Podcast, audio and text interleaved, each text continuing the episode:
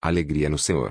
Os filhos de Deus são chamados para serem representantes de Cristo, manifestando a bondade e a misericórdia do Senhor. Assim como Jesus nos revelou o verdadeiro caráter do Pai, nós também devemos revelar Cristo a um mundo que não conhece seu amor terno e compassivo.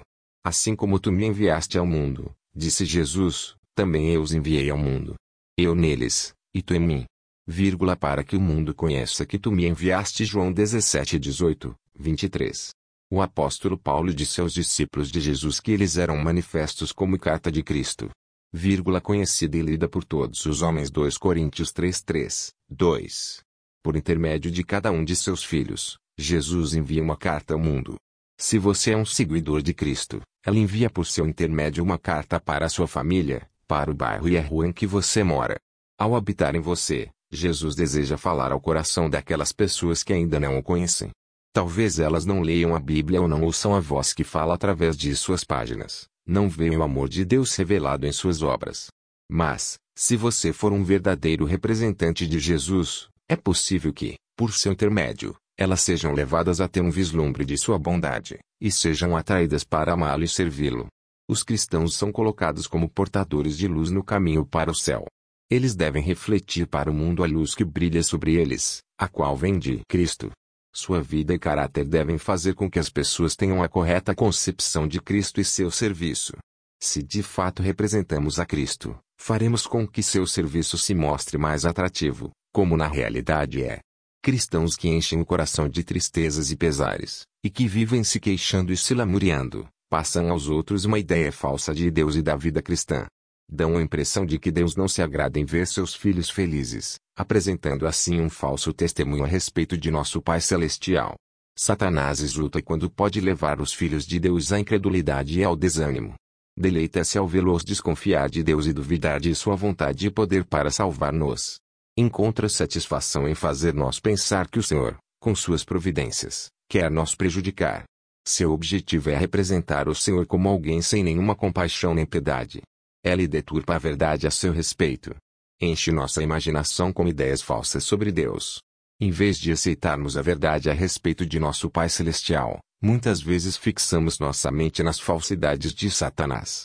Dessa maneira, desonramos a Deus por não confiar nele e contra ele murmurar. Satanás está sempre buscando tornar sombria a vida religiosa. Seu desejo é fazer com que ela pareça trabalhosa e difícil. Quando o cristão apresenta essa visão da religião em sua vida, ele está confirmando, através de sua incorporated redulidade, a falsidade de Satanás. Muitos, através da estrada da vida, têm o pensamento focalizado em seus erros, fracassos e desapontamentos, e assim enchem o coração de pesares e desânimo. Quando estive na Europa, uma irmã que agia dessa forma, e se achava muito angustiada, escreveu-me pedindo uma palavra de ânimo. Na noite seguinte à leitura dessa carta, sonhei que estava em um jardim, e aquele que parecia ser o proprietário do jardim me conduzia por ele. Eu apanhava flores e desfrutava de seu perfume quando aquela irmã, que caminhava ao meu lado, chamou minha atenção para alguns espinheiros que lhe atrapalhavam o caminho. Ali estava ela lamuriando-se e queixando-se. Não andava nas trilhas, seguindo nosso guia, mas caminhava entre os espinhos e cardos. Ah, lamentava ela, não é uma pena que este lindo jardim esteja estragado pelos espinhos. Então, o guia disse, não dê importância aos espinhos, pois eles vão acabar lhe ferindo. Apanhe as rosas, os lírios e os cravos. Não haverá alguns pontos brilhantes em sua experiência. Não terá experimentado preciosos momentos em que seu coração saltou de alegria em resposta ao Espírito de Deus. Ao olhar os capítulos da sua experiência de vida, será que você não vê algumas páginas agradáveis? Acaso não são as promessas de Deus como flores perfumosas que crescem a cada passo do seu caminho? Por que não deixar que sua beleza e suavidade encham seu coração de alegria? Os espinhos e cardos servem apenas para ferir e magoar. Se é isso que você colhe e apresenta aos outros, não estará, dessa maneira, desdenhando da bondade de Deus impedindo os que estão ao seu redor de andar no caminho para a vida. Não há sabedoria em juntar todas as lembranças desagradáveis do passado, suas injustiças e decepções, e ficar se lamentando e falando sobre elas até que se sinta esmagado pelo desânimo. Uma pessoa desanimada acha-se envolta em trevas, impedindo assim que a luz de Deus brilhe sobre ela, ao mesmo tempo em que lança uma sombra sobre o caminho dos outros. Graças a Deus pelos refulgentes quadros com que nos presenteou.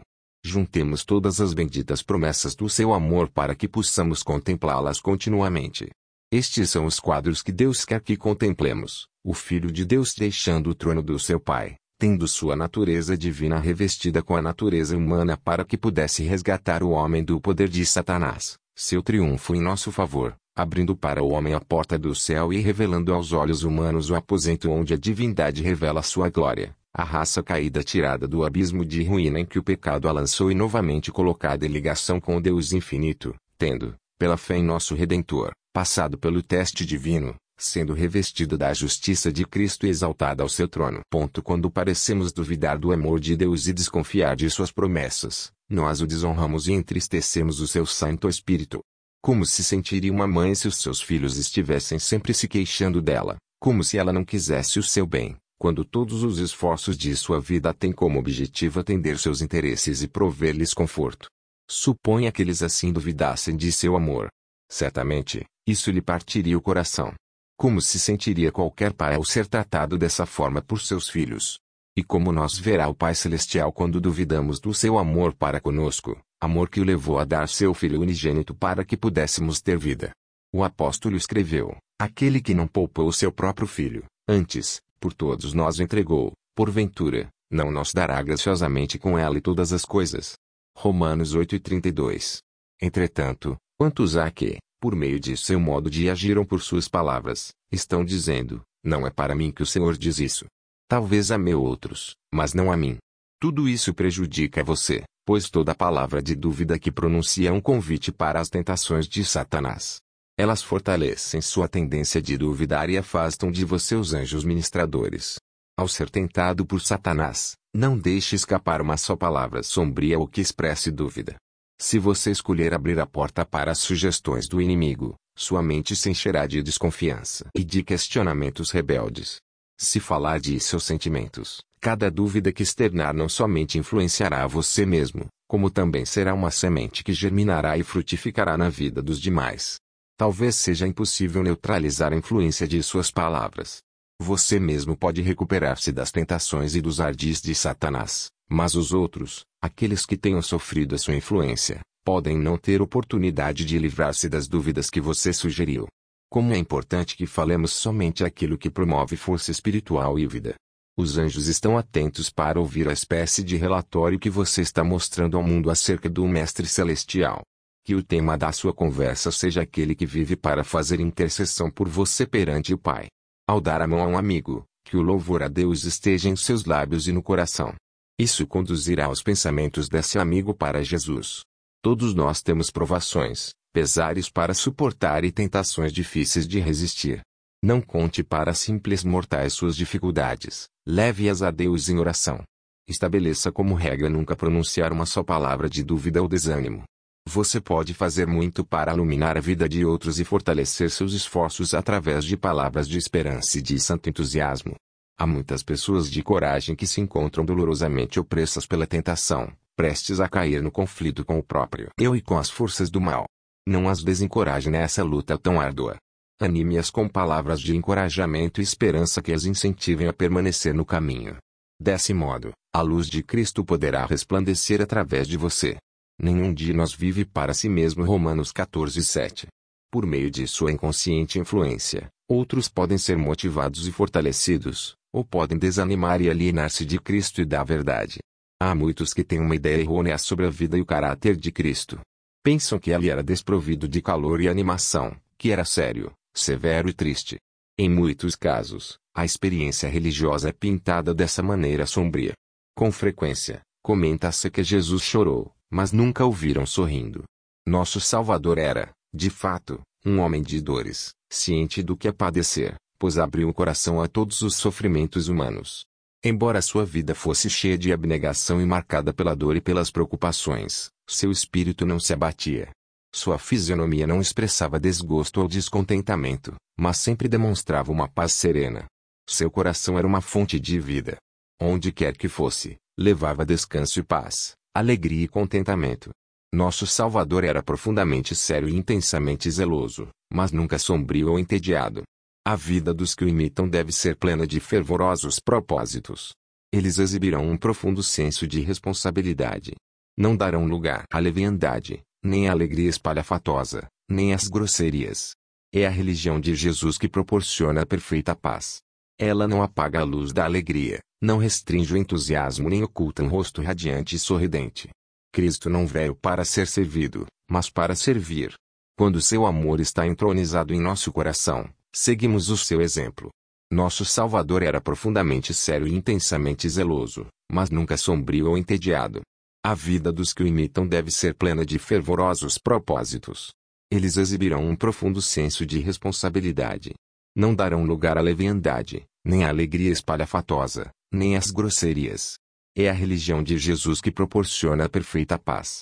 Ela não apaga a luz da alegria, não restringe o entusiasmo nem oculta um rosto radiante e sorridente.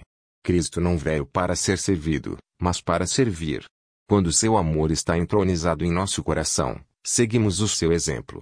Se mantivermos em nossa mente a lembrança dos atos desagradáveis e injustos dos outros, pensaremos ser impossível amá-los como Cristo nos amou. Mas, se nossos pensamentos estiverem focalizados no maravilhoso amor e na misericórdia de Cristo por nós, esse mesmo Espírito irradiará para os outros. Devemos amar e respeitar os outros, a despeito das falhas e imperfeições que não podemos deixar de notar. Devemos cultivar a humildade e desconfiar de nós mesmos. Devemos ter paciência com as faltas dos outros. Isso destruirá o egoísmo e nos dará um coração longânimo e generoso. Diz o salmista: Confia no Senhor e faz o bem, habita na terra e alimenta-te da verdade. Salmo 37:3. Confia no Senhor. Cada dia tem seus fardos, preocupações e dificuldades. Quando nos encontramos, prontamente começamos a falar sobre nossas dificuldades e provações. São tantos os problemas emprestados, tantos os medos abrigados, tantas as ansiedades expressadas, que nem parece que temos um Salvador misericordioso e amoroso, pronto a ouvir todas as nossas petições e a ser auxílio bem presente em tempo de necessidade. Algumas pessoas estão sempre com medo e envolvidas por dificuldades. A cada dia são cercadas de evidências do amor de Deus e desfrutam das riquezas de sua providência, mas não estão atentas para as bênçãos presentes tem a mente voltada continuamente para as coisas desagradáveis que temem lhe sobrevir. Talvez até haja alguma dificuldade que, embora pequena, não permita que vejam as muitas coisas pelas quais devem ser gratas. As dificuldades que encontram, em vez de levar-lhes a Deus, sua única fonte de auxílio, os separam dele, pois provocam inquietação e queixas. Acaso nosso faz bem ser assim, incrédulos? Por que deveríamos ser ingratos e desconfiados? Jesus Cristo é nosso amigo. O céu inteiro está interessado em nosso bem-estar. Não devemos permitir que as perplexidades e preocupações da vida diária nos obscureçam a mente e nos fechem o semblante. Se assim fizermos, teremos sempre alguma coisa a incomodar-nos e estressar-nos. Não devemos dar lugar à ansiedade, que nos deixa tristes e sem energia, e em nada nos ajuda a enfrentar as provações. Talvez seus negócios lhe causem preocupações e suas perspectivas sejam cada vez mais negativas. Pode ser que você esteja à beira da falência. Não desanime, entregue a Deus suas preocupações e permaneça calmo e animado. Ore pedindo sabedoria para administrar seus negócios de maneira prudente e, assim, evitar o prejuízo e o desastre. Faça tudo o que estiver ao seu alcance para produzir resultados favoráveis. Jesus promete seu auxílio mas não dispensa nossos esforços. Quando houver feito o melhor possível, e depois de entregar suas preocupações a Deus, aceite, de bom grado, os resultados. Não é da vontade de Deus que seu povo ande curvado pelo peso das preocupações. Apesar disso, o Senhor não nos engana. Ele não nos diz, não tenha medo, pois não existe perigo algum em seu caminho. Ele sabe que há provações e perigos, e é sincero conosco não propõe tirar seu povo de um mundo de pecado e maldade, mas indica-lhe um refúgio infalível. Sua oração pelos discípulos foi: Não peço que os tires do mundo, e sim que os guardes do mal. João 17:15. No mundo, diz ele, passais por aflições, mas tende bom ânimo, eu venci o mundo. João 16:33. No Sermão do Monte, Cristo ensinou a seus discípulos lições preciosas acerca da necessidade de confiar em Deus, essas lições foram dadas para animar os filhos de Deus através de todos os séculos, chegando até os dias atuais repletas de orientações e conforto. O Salvador apontou aos seus seguidores as aves do céu, entoando seus gorjeios de louvor, totalmente alheias às preocupações, pois não semeiam, não colhem. e o grande Pai supre suas necessidades. O Salvador pergunta, porventura, não valeis vós muito mais do que as aves? Mateus 6 e 26. O grande provedor dos homens e animais abre sua mão e supre as necessidades de todas as suas criaturas. As aves do céu não lhe passam despercebidas. Não chega a colocar-lhes o alimento no bico, mas toma as providências necessárias para seu sustento. Elas têm que apanhar os grãos que ela espalhou. Precisam preparar o material para construir o seu pequeno ninho. Precisam alimentar os filhotinhos. E, cantando, saem para suas tarefas, pois o Pai Celeste as sustenta. E não valeis vós muito mais do que as aves. Não tem você, como adorador inteligente e espiritual, mais valor do que as aves do céu. Não irá o autor da nossa existência, o preservador da nossa vida, aquele que nos formou a sua própria e divina imagem suprir nossas necessidades, se apenas confiarmos nele. Cristo apontou aos seus discípulos as flores do campo. Elas cresciam em grande quantidade, resplandecentes na beleza simples concedida por Deus, sendo uma expressão do seu amor para com o homem. Considerar como crescem os lírios do campo Mateus 6 e 28. A beleza e simplicidade dessas flores naturais em muito superam o esplendor de Salomão. A vestimenta mais luxuosa confeccionada pelo mais hábil estilista não se compara à graça natural e radiante beleza das flores criadas por Deus. Jesus pergunta, se Deus veste assim a erva do campo, que hoje existe e amanhã é lançada no forno, quanto mais a vós outros, homens de pequena fé. Mateus 6 e 30.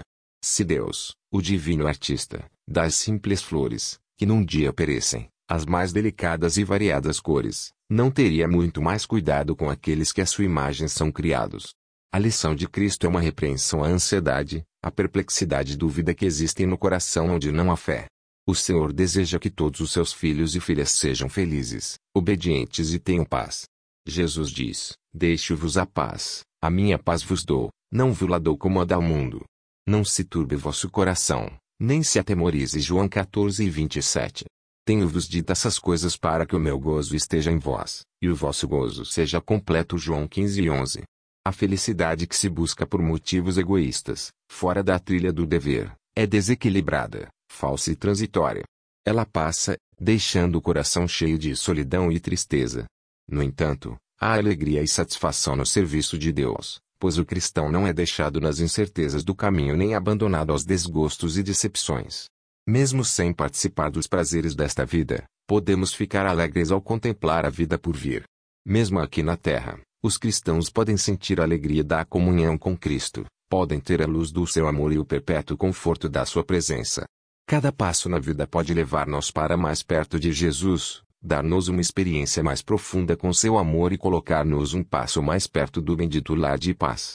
Não abandonemos, portanto, nossa confiança, mas estejamos firmes, mais firmes do que nunca. Até aqui nos ajudou o Senhor 1 Samuel 7,12, e Ele nos ajudará até o fim. Olhemos para os monumentais pilares que nos fazem lembrar daquilo que o Senhor tem feito para confortar-nos e salvar-nos da mão do destruidor. Recordemos-nos das misericórdias que Deus tem nos mostrado, as lágrimas que Ele enxugou, as dores que suavizou, as ansiedades que aliviou, os temores que dissipou, as necessidades que supriu, as bênçãos que derramou. Dessa maneira, Ele nos fortalece para tudo o que se colocar à nossa frente no que resta da nossa jornada. Não há como evitar novas perplexidades no iminente conflito, mas podemos olhar para o que passou, bem como para o que ainda está por vir, e dizer: até aqui nos ajudou o Senhor. Como os teus dias, durará a tua paz. Deuteronômio 33, 25. As provações não serão maiores que as forças dadas a nós para suportá-las. E, ao chegar aquele dia, os portões do céu se abrirão para receber os filhos de Deus. Dos lábios do Rei da Glória se fará ouvir a mais extraordinária das músicas: Vinde, benditos de meu Pai. Entrai na posse do reino que vos está preparado desde a fundação do mundo. Mateus 25:34. Então, com alegria, os remidos serão recebidos no lar que Jesus lhes preparou. Ali, não terão a companhia de pessoas vis, de mentirosos, idólatras, impuros ou incrédulos, mas se associarão com os que venceram Satanás e, mediante a graça divina, formaram um caráter perfeito, Cada tendência pecaminosa e cada imperfeição que aqui os aflige serão removidas pelo sangue de Cristo, a excelência e brilho de sua glória, a qual excede o brilho do sol, a eles serão comunicados. A beleza moral e a perfeição de seu caráter, cujo valor é incomparavelmente superior à glória externa, brilham através deles. Encontram-se irrepreensíveis perante o grande trono branco, compartilhando a dignidade e o privilégio dos anjos. Em vista da gloriosa herança que poderá pertencer-lhe, que aproveitará o homem se ganhar o mundo inteiro e perder a sua alma. Mateus 16 e 26. Ainda que seja pobre, possui em si mesmo uma riqueza e dignidade que o mundo jamais poderá oferecer. A pessoa redimida e purificada do pecado, com todas as suas nobres faculdades dedicadas ao serviço de Deus, é de inestimável valor. Há alegria no céu, na presença de Deus e dos santos anjos, quando um pecador é resgatado, e essa alegria é expressa em cânticos de santo triunfo. Escrito pela escritora G. White. Livro com o título Esperança para Viver. Editora da Casa Publicadora Brasileira.